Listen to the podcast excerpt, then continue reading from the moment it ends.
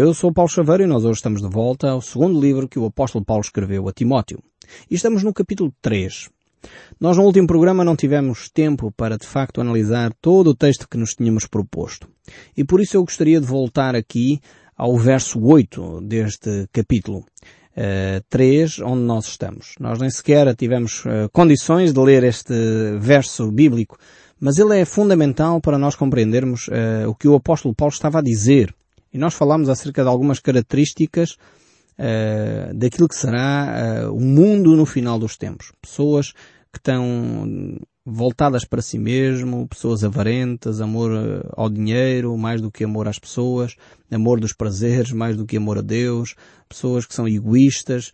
Tinha uma série de características ali que de alguma forma vão correspondendo, infelizmente, à nossa realidade e à realidade que nós vivemos.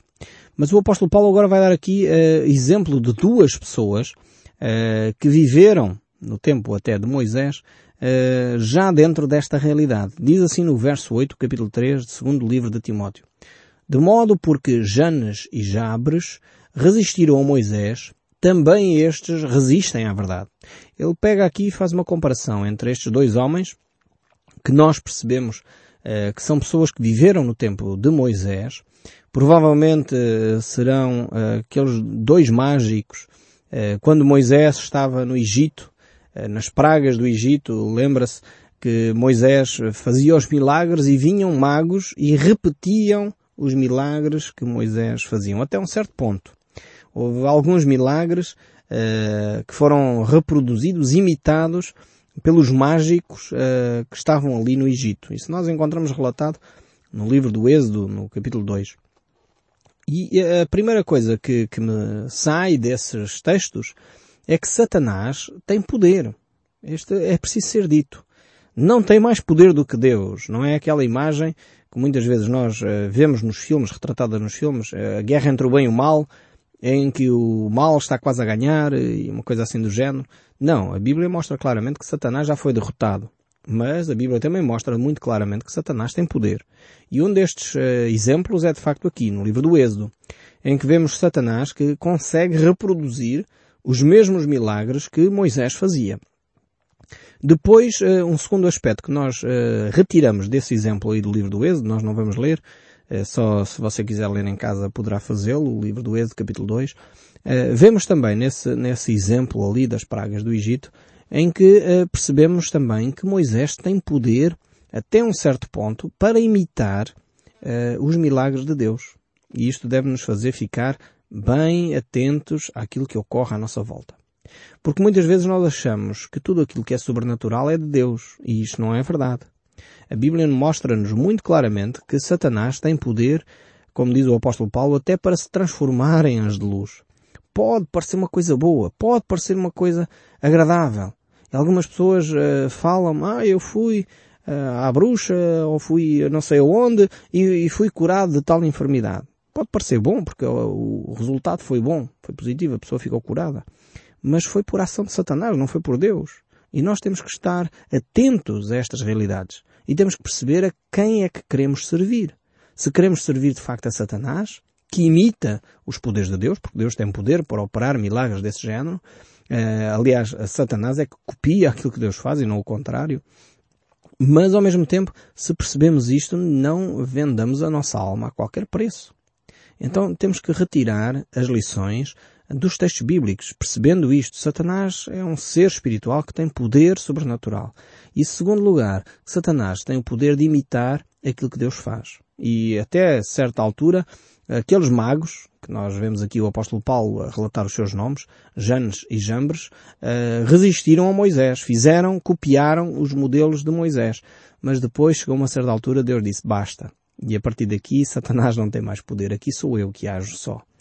E de facto, Moisés agiu de uma forma muito mais poderosa e a certa altura o texto bíblico mostra-nos que os magos não puderam mais imitar os milagres que Moisés realizava. E é esta grande uh, vitória que nós alcançamos em Cristo. É que aqueles que se aproximam de Cristo têm muito mais poder do que aqueles que trabalham com as trevas. E é fantástico ver como a Bíblia relata nos Evangelhos, como os demónios uh, se uh, humilhavam diante de Jesus Cristo. Tinham que reconhecer a autoridade de Jesus e se dobravam diante de Jesus Cristo. E ainda hoje é assim. Quando algumas pessoas nos ligam atormentadas porque estão a viver debaixo do tormento da opressão eh, demoníaca, nós podemos orar em nome de Jesus para libertar essas pessoas, porque é a palavra de Deus que tem poder para o fazer, é próprio sangue de Jesus Cristo que veio para nos libertar. E os demónios têm que ser subjugados à autoridade de Cristo. E isto é verdades incontornáveis das Escrituras. E temos que ficar tranquilos, não recear é, essa ação satânica. infelizmente o nosso país tem muitas pessoas que estão atormentadas pela, pela superstição, estão atormentadas de facto por Satanás, estão atormentadas por demónios que atormentam a sua vida. E nós precisamos de orar para libertar a nossa nação, para que vivamos um país livre, verdadeiramente livre em termos intelectuais, livre em termos espirituais, livre em todos os domínios. E isto só através do poder de Deus. E o apóstolo Paulo então prossegue a refletir sobre esta, este assunto, porque havia homens na sua altura que uh, resistiam também ao ensino bíblico. E por isso mesmo diz ele, no, no verso uh, ainda 8, são homens de todo corrompidos na mente, réprobos quanto à fé. Eles, todavia, não irão avante, porque a sua insensatez será a todos evidente, como também aconteceu com aqueles. Ou seja, Paulo mostra, ao mesmo tempo, que apesar deles se, serem pessoas conscientes, que estão a agir conscientemente contra a fé. Portanto, aqui eh, não é alguém que simplesmente não quer hoje seguir a Cristo, mas enfim, não é alguém que está contra. Eh, não é disso que estamos a falar. É alguém que conheceu, ouviu a palavra de Deus e tomou uma posição uh, uh, consciente do, da sua vontade. Portanto, são pessoas que abandonaram a fé de uma forma consciente. E esses, diz o texto bíblico, serão uh, expostos. As pessoas vão ficar a perceber quem segue a quem. E é aqui que, que, vale a pena permanecer dentro da vontade de Deus, percebendo que Deus é quem nos mostra a verdadeira luz.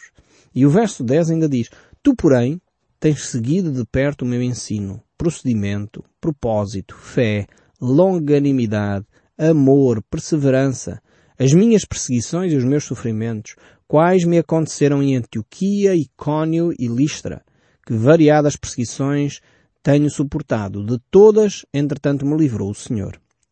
Vemos aqui o apóstolo Paulo uh, com uma fé tremenda.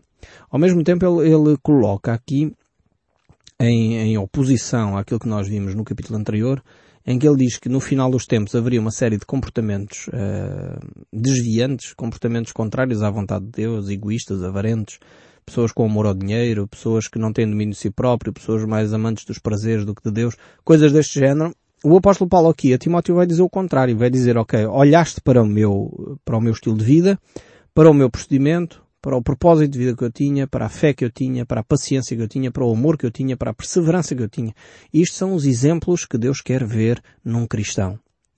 Aquilo que, que é o verdadeiro milagre na vida de um cristão é um caráter semelhante ao de Cristo. Eu não me canso de dizer isto, porque muitas vezes nós pensamos que o que é interessante é assim um culto com uma música bonita, é, é um culto onde nós nos sentimos bem, é uma coisa assim meio quase etérea, quase que levitamos. Este é um dos aspectos, eventualmente, da nossa espiritualidade, mas se ele não produz mudança no caráter, não serviu de nada. Aliás, eu acho fantástico aquilo que o apóstolo Paulo escreve no primeiro livro, que ele escreve aos Coríntios, no capítulo 13, aquele poema fantástico ao amor. Ele diz que se eu ainda entregasse os meus bens e entregasse o meu próprio corpo para ser queimado, se não tivesse amor, de nada servia. Este verso choca-me, arrepia-me quando eu falo dele.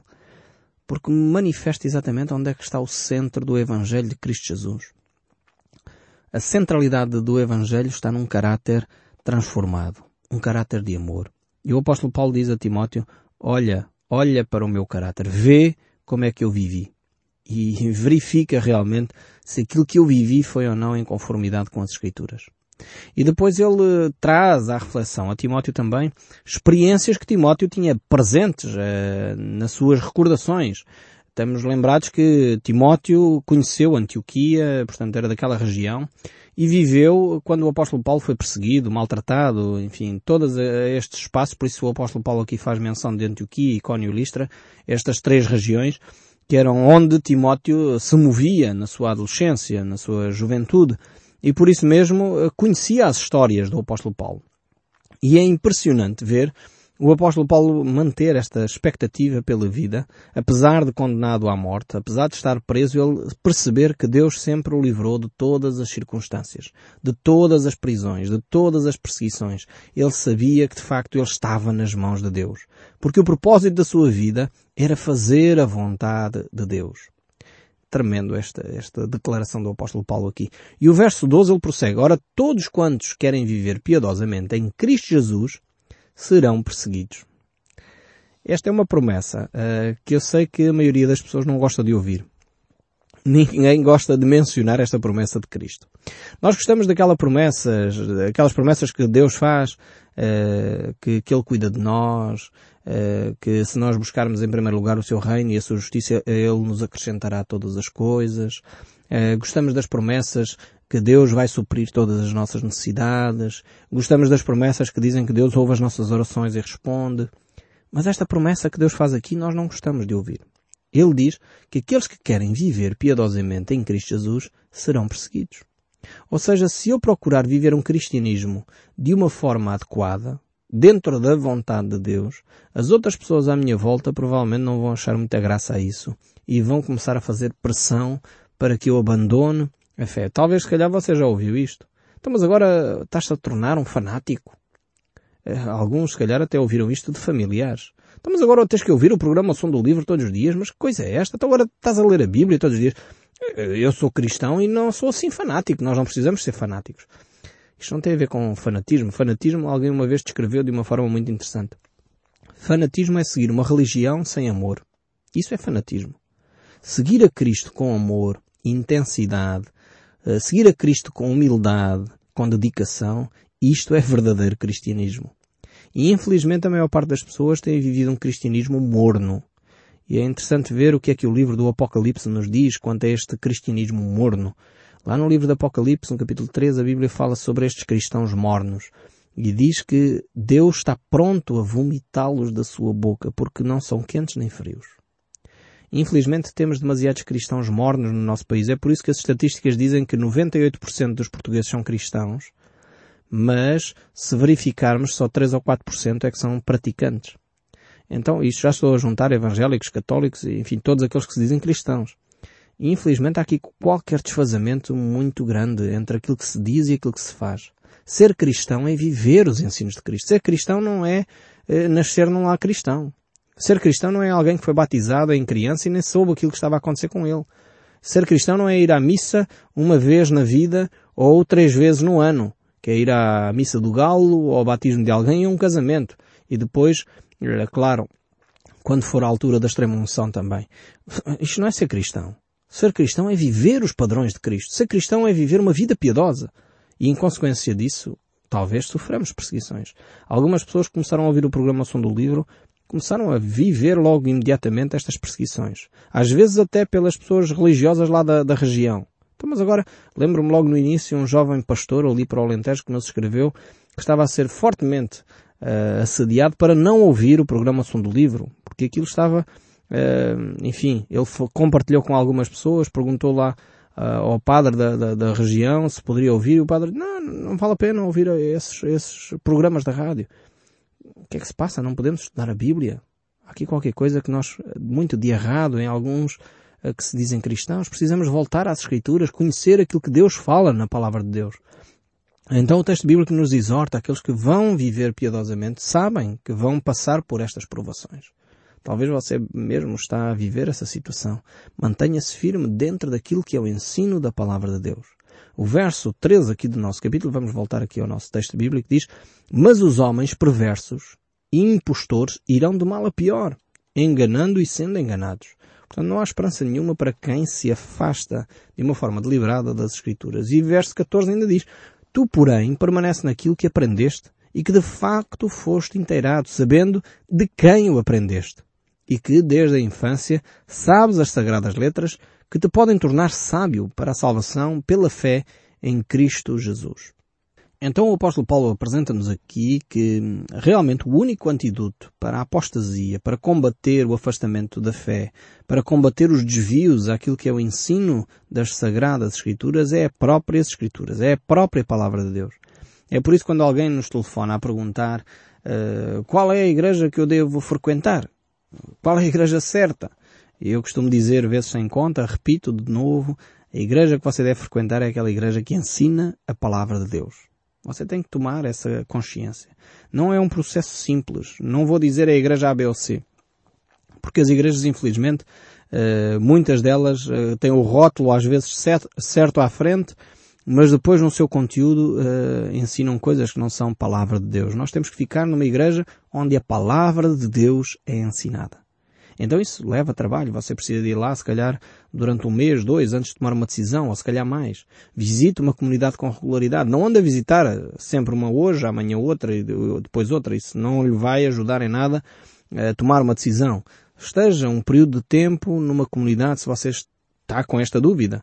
Se não está, fique na comunidade onde está. Se a sua comunidade é uma comunidade onde ensina a Bíblia, fique nessa comunidade. Agora, saiba também que não há comunidades perfeitas. Atenção. Talvez a sua não é e não vai encontrar nenhuma perfeita. Se você encontrar uma comunidade perfeita, costumava alguém dizer, não entre, porque senão vai estragar. As comunidades perfeitas não existem. Porquê? Porque nós somos imperfeitos. Todos nós somos imperfeitos. Os pastores são imperfeitos, os padres são imperfeitos, os cristãos são imperfeitos. A única diferença é que nós procuramos admitir as nossas imperfeições e procuramos em Cristo as soluções, procuramos em Cristo o auxílio para ultrapassar as nossas imperfeições. E esta é a grande diferença entre o cristianismo e o resto. Então é necessário de facto percebermos que não vamos encontrar comunidades perfeitas, mas temos que encontrar uma comunidade onde a palavra de Deus é ensinada com toda a sua propriedade. Então você só vai descobrir isto se tiver um período de tempo lá. Talvez um mês, dois meses, três meses, e depois então tome uma decisão. Se ao fim desse tempo eh, verifica que o ensino bíblico não é de acordo com aquilo que você tem aprendido das Escrituras, procure uma outra comunidade. Há comunidades na sua região que ensinam a Bíblia, comunidades boas, eh, que ensinam a Bíblia de uma forma correta. Então eh, tenha esse discernimento, faça essa análise antes de tomar eh, de facto essa decisão. Por isso é que o apóstolo Paulo diz que Timóteo foi ensinado desde a infância. Aqui levanta-nos a grande questão da educação. Nós temos que ser pessoas ativas na educação dos nossos filhos ativas na educação da, da, moral e da religião dos nossos filhos. Não podemos ser passivos. Dizer, ah, meu filho vai escolher quando quiser. Toma atenção. Sabe, Satanás não vai dar essa, essa abertura toda. Se você diz, o meu filho vai escolher quando quiser, uh, Satanás vai aproveitar essa brecha e vai fazer o que ele quiser. Porque infelizmente nós vemos à nossa volta muitas trevas, muito ensino errado. Nós, como pais, queremos o melhor para os nossos filhos. Por isso devemos indicar aos nossos filhos aquilo que nós consideramos ser o melhor. E educar os nossos filhos nesse caminho. Se nós temos dúvidas sobre o caminho, então devemos ir pesquisar, procurar. Eu lembro-me que logo no início, quando entrei para o ministério, um, uh, eh, como pastor, uh, houve uma, uma senhora que veio ter comigo e disse, ah, eu queria que na sua comunidade pudessem ajudar o meu filho a sair das drogas. E eu virei-me para essa senhora e perguntei, mas porquê é que você veio ter connosco? Uh, ah, é que eu acredito que aqui é um bom caminho. E eu perguntei, então, se é um bom caminho para o seu filho, uh, porquê é que não é um bom caminho para si? Porque o que eu saiba a senhora não faz parte ainda da comunidade. E essa senhora ficou com os olhos arregalados porque nunca tinha pensado dessa forma. Uh, e de facto, às vezes nós pais temos esta ideia de, ah não, esta é boa igreja para o meu filho seguir. Uh, mas se é boa para o seu filho seguir, porque é que você não segue? Você deve dar o exemplo como pai, como mãe. Você deve ser o primeiro a demonstrar que aquilo que você quer que ele aprenda é efetivamente bom. Por isso Timóteo tinha este, este know-how, este background, este, estas expressões inglesas para dizer este passado, uh, que ele tinha de receber da sua infância o ensino da sua avó e da sua mãe. E elas participavam ativamente na vida espiritual do seu, do seu neto, do seu filho e delas mesmas. É vital, nós não podemos nos uh, aliar da vida espiritual. Depois o apóstolo Paulo faz agora uma declaração fantástica. Ele diz toda a Escritura. E isto significa toda a Bíblia. Desde o livro do Gênesis até o Apocalipse, ela é inspirada por Deus. É o sopro de Deus eh, sobre os escritores sagrados. E ela é o único, é o único utensílio que Deus eh, faz de facto para trazer a sua mensagem de esperança a cada um de nós. E diz, e ela é útil para o ensino, para a repreensão, para a correção, é as escrituras que corrigem e mudam a vida de cada um de nós. E continua o texto bíblico ainda neste verso 16 a dizer, e ela é útil para a educação na justiça. Com que objetivo, diz o verso 17, a fim de que o homem de Deus seja perfeito e perfeitamente habilitado para toda a boa obra. Ou seja, as Escrituras é a ferramenta que Deus colocou à nossa disposição para nos moldar, para mudar o nosso caráter, para mudar aquilo que está errado em nós, de forma a que essa mudança possa produzir boas obras na nossa vida. Mais uma vez, chegamos a esta conclusão. O apóstolo Paulo Tiago e todos os escritores sagrados mostram que a fé e as boas obras estão juntas. Não é possível separar uma coisa da outra, ainda que nós alcançamos a vida eterna pela fé, não é pelas obras, a Bíblia é clara sobre isto. Não é pelas obras que nós alcançamos a vida eterna, mas uma vez entregando a nossa vida nas mãos de Jesus Cristo, uma vez eh, eh, recebendo a graça de Deus, que é a vida eterna, confessando o nosso pecado, reconhecendo Jesus como nosso Senhor e Salvador pela fé, então passamos a ter que viver dentro do padrão de Deus. E isto é as boas obras. Às vezes nós queremos separar estes dois aspectos de uma forma hum, demasiado distantes, mas eles estão intimamente ligados. Estão próximos um do outro. É como se fosse uma moeda que tem as duas faces. E a fé e as boas obras estão intimamente ligadas. Eu espero que tenha ficado claro, mais uma vez, o propósito de Deus para a nossa vida. Dizer que eu tenho uma grande fé, mas depois da minha vida tem vícios como o alcoolismo, ando a bater na minha mulher, ou a minha mulher anda-me a bater em mim, espanco os meus filhos, uh, estou de facto sem nenhuma comunhão, nunca leio a Bíblia, não oro, não vou à igreja. E eu pergunto, mas, mas que fé é esta então? O apóstolo Paulo deixa-nos muito claro que a Bíblia, ela intervém no nosso caráter, intervém na nossa vida de forma a produzir a nós uma vida que seja perfeita e perfeitamente habilitada para toda a boa obra.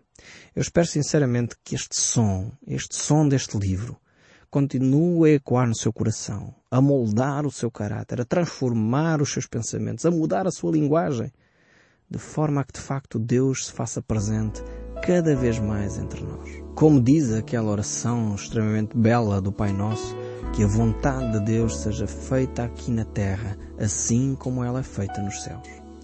Realmente que Deus nos ajude a viver dessa forma dia a dia. E eu espero sinceramente no próximo programa continuemos a ouvir juntos o som deste livro. Que Deus o abençoe ricamente. Até ao próximo programa.